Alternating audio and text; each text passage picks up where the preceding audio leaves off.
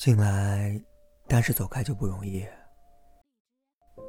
有的时候，你不知道这些事情为什么会发生，因为你，我的这颗心，差一点就流离失所。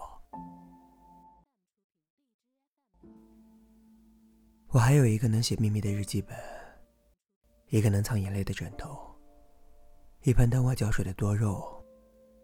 每次不开心的时候。我都跟自己说：“加油吧，为了他们，你也得用力的活着。”看《奇葩说》的时候，记得志忠学长说：“正是那些你不愿意放弃的原则，使得你这个人变得珍贵。”马薇薇反驳说：“在感情里，原则就是用来打破的。”我很喜欢李挺后来举的那个王小波的例子。那天刚好看完了《鸿福夜奔》，他说：“那可是王小波哎，全世界最傲娇、最刻薄的王小波哎。他给李银河写情书的时候，居然也会写。李银河，你好啊，我唱一首好听的歌给你，你不要吃掉我，好吗？”感觉一瞬间就被戳中。人谈了恋爱之后，智商好像真的会降低，但是看上去又会很幸福，很幸福。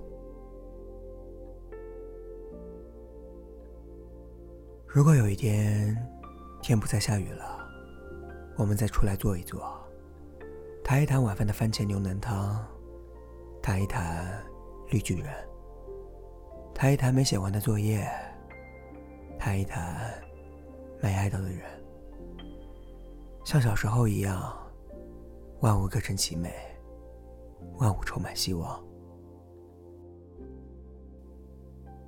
昨晚没睡好，今早起来感觉飘飘忽忽。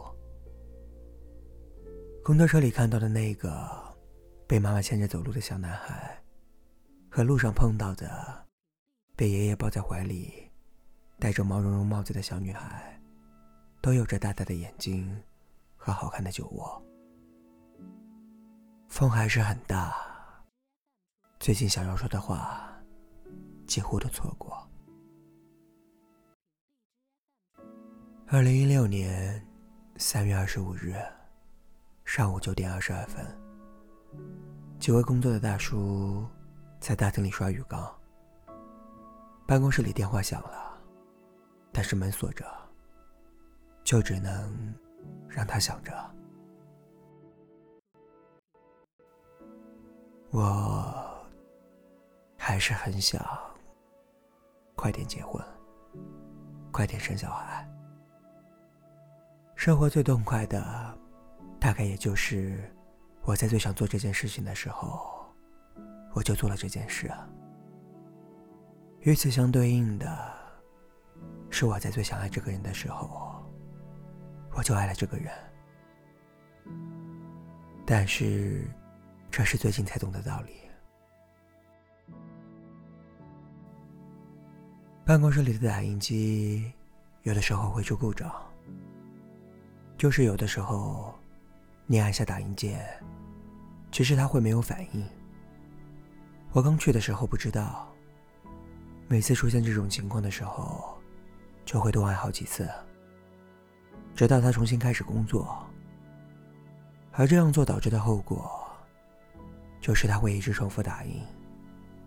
会很不好意思，很慌，却又不知怎么让他停下来。相比之下，办公室老师就会淡定很多，会一直在边上默默等。他有一种说法，我很喜欢。不管有心还是无心，他会说：“让他走完，让他走完。”我是从那一天开始想开的。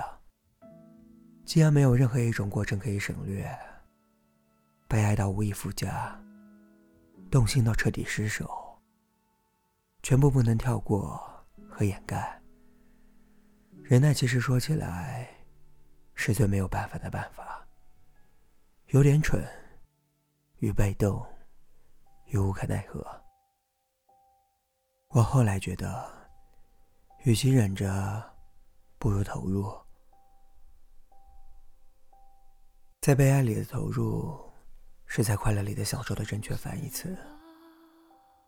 但是这里面，也许有一种彻底的成分，一种可以走到尽头的期许。只有走过去，面对了，一件事情，才可以算作是真的结束与完成。你说动心是爱，欢喜是爱，我全部都认同。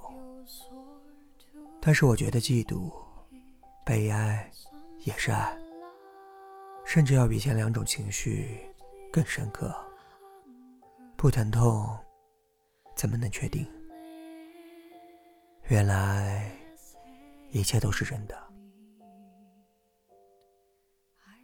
我不能为你做太多事，甚至也不能保证自己能一直做一个好一点的人。自然而然的消解，没有定数的争执。时间就是很可怕的呀，毕竟我们都打败不了时间。看到有人说当下即是永恒，我在心里默默认同了。我不愿辜负那些投掷在我身上的感情，不愿意做那个先走的人。后来，我学会了用好好生活与人告别。当我觉得这个人要离开我的时候，当我觉得这个人正奔向美好新天地的时候，我都要和他说：“好好生活。”这都不是谁的错。既然是必然，我们不能阻拦。这四个字是种美好的祝福。生活没有教会我什么，我学的也很慢。但是有一点好，我不抱怨。学得慢，就慢慢学。但是有的时候，实在是太讨厌的时候，我会希望，希望生活能不能丢下我，让我自己走。没有规则，没有轨道，让我一个人，让我一个人。走在生命的大旷野里，头顶是星空，脚下是磨难，感知风，感知雨，感知悲哀，感知快乐，感知失去，感知爱一个人的时候，拥有与得到，是不是真的，是不一样的意义。生命是一个疗伤的过程。爱是伤害，爱是世界上最大的伤害，是最锋利的匕首，是最毒的毒药。但同时，爱是与一个人真正的相逢，爱是天地大开，世界就在我眼前。爱是醒过来，是睡了好久，好久，我醒过来。爱是最甜的甜，最欢喜的欢喜。爱就是爱。于是我又回到这里，看你写的信，钢笔下的字迹清晰，模糊的爱情。我依稀还记得那